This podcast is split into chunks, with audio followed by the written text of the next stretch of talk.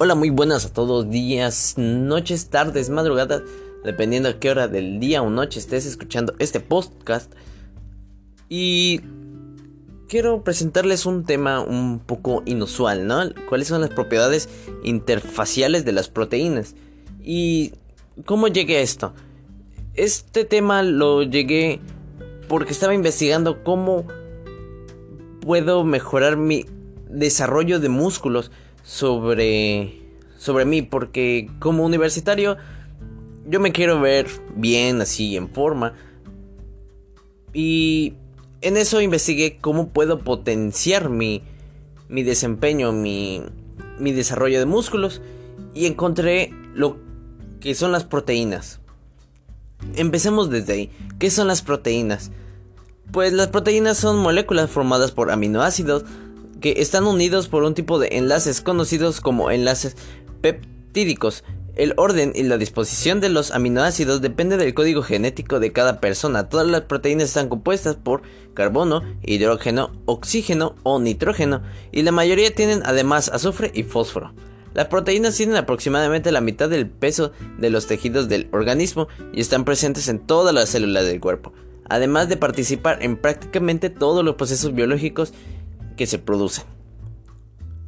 Una de las funciones de las proteínas de entre todas las biomoléculas, las proteínas desempeñan un papel fundamental en el organismo. Son esenciales para el crecimiento gracias a su contenido de nitrógeno que no está presente en otras moléculas como grasas o hidratos de carbono. También lo son para la síntesis y mantenimiento de diversos tejidos o componentes del cuerpo como los jugos gástricos, la hemoglobina, las vitaminas, las hormonas y las enzimas. Estas últimas actúan como catalizadores biológicos haciendo que aumente la velocidad en la que se producen las reacciones químicas del metabolismo. Asimismo, ayuda a transportar determinados gases a través de la sangre, como el oxígeno y el dióxido de carbono. Funcionan a modo de amortiguadores para mantener el equilibrio ácido-base y presión anocótica del plasma. Otras funciones más específicas son, por ejemplo, la de los anticuerpos, un tipo de proteína que actúan como defensa natural frente a posibles infecciones o agentes externos. El colágeno, cuya función de resistencia lo hace imprescindible en los tejidos de sostén o la miocina y la actina, dos proteínas musculares que hacen posible el movimiento entre muchas otras. Y de entre estas están las propiedades. Las dos propiedades principales de las proteínas que permiten su existencia y el correcto desempeño de funciones son la estabilidad y la solubilidad. Solubilidad. La primera hace referencia a las proteínas deben ser estables en el medio en el que estén almacenadas o en las que estén desarrollen su función, de manera en que su vida sea lo más larga posible y no genere contratiempos en el organismo. En cuanto a la solubilidad se refiere a que cada proteína tiene una temperatura y un pH que se deben mantener para que los enlaces sean estables. Las proteínas tienen también algunas otras propiedades secundarias que dependen de las características químicas que poseen.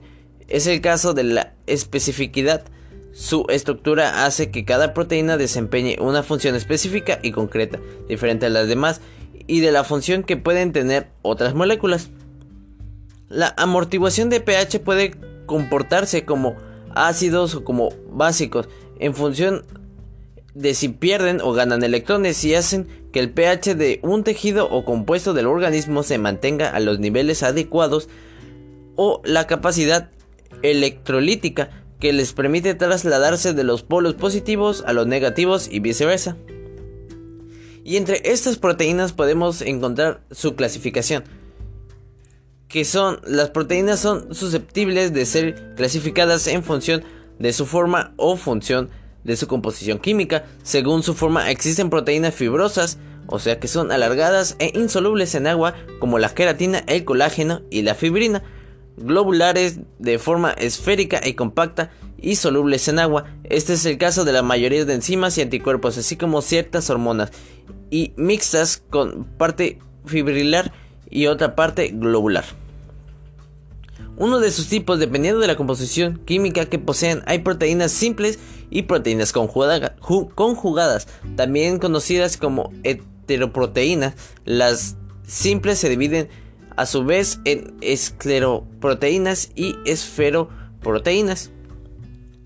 En parte de la nutrición, las proteínas son esenciales en la dieta. Los aminoácidos que la forman pueden ser esenciales o no esenciales. En el caso de los primeros, no lo son, pueden producir el cuerpo por sí mismo, por lo que tienen que adquirirse a través de alimentación. Son específicamente necesarias en personas que se encuentran en edad de crecimiento como niños, adolescentes y también mujeres embarazadas, ya que hacen posible la producción de células nuevas.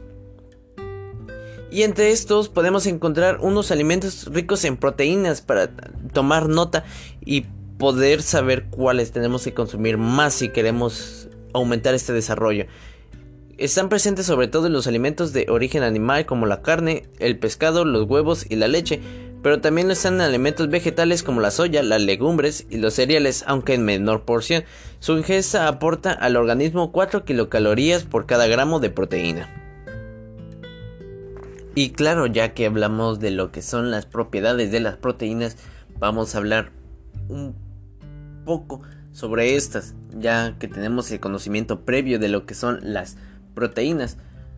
En estas propiedades podemos llegar a encontrar tres principales, cuatro principales, que son la solubilidad, como ya lo estuve hablando antes, la capacidad de amortiguadora, la desnaturalización y renaturalización naturalización y por último la especificidad. Empecemos hablando más a fondo de lo que es la solubilidad. Las proteínas son solubles en agua cuando adoptan una conformación globular.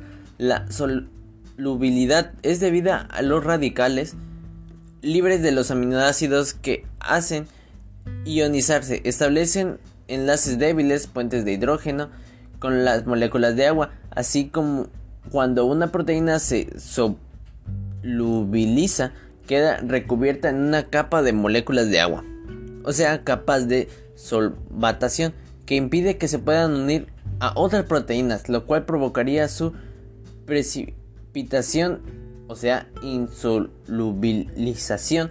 Esta propiedad es lo que hace posible la hidratación de los tejidos de los seres vivos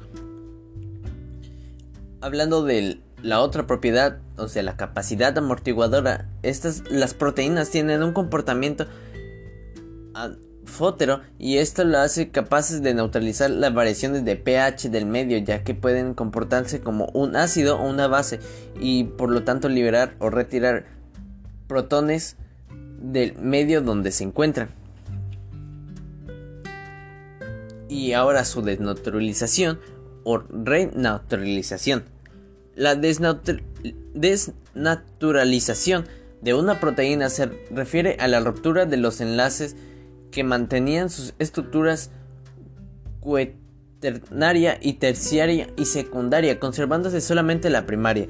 En estos casos, las proteínas se transforman en filamentos lineales y delgados que se entrelazan hasta formar compuestos fibrosos e insolubles en agua. Los agentes que pueden desnaturalizar a una proteína pueden ser calor excesivo, sustancias que modifican el pH, alteraciones en la concentración, alta salinidad, agitación molecular, etc. El efecto más visible de este fenómeno es que las proteínas se hacen menos solubles o insolubles y que pierden su actividad biológica. La mayor parte de las proteínas experimentan desnaturalizaciones cuando se calientan entre 50 y 60 grados centígrados. Otras se desnaturalizan también cuando se enfrían por debajo de los 10 a 15 grados centígrados. La desnaturalización puede ser reversible, siendo así la renaturalización, pero en muchos casos es irreversible. Y la especificidad es una de las propiedades más características y se refiere a que cada una de las especies de seres vivos es capaz de fabricar sus propias proteínas, diferentes a las de las otras especies. Y aún dentro de una misma especie hay diferentes proteínas entre los distintos individuos. Esto no ocurre en los glúcidos y lípidos que son comunes a todos los seres vivos. La enorme diversidad proteica interespecifica e intraespecifica es la consecuencia de las múltiples combinaciones entre los aminoácidos, los cuales están determinados por el ADN de cada individuo. La especificidad de las proteínas explica algunos fenómenos biológicos como la compatibilidad o no de trasplantes de órganos, injertos biológicos, sueros sanguíneos o los procesos alérgicos e incluso algunas infecciones. Y bueno, esto sería todo por el podcast de hoy. Espero que lo hayan disfrutado, haber pasado un buen rato aquí. Y claro, se aceptan comentarios de qué se quieren. De qué quieren que hable el siguiente podcast. Hoy, pues en resumidas cuentas, hablé de lo que fue. Un poco de lo que son las proteínas, ¿no? Las propiedades interfaciales de las proteínas. Y pues nada, eso sería todo. Que pasen bonita noche, tarde, madrugada, día. Dependiendo qué hora del día, noche le estén escuchando. Mm, yo soy José Nabu Pérez Delgadillo. Y ya.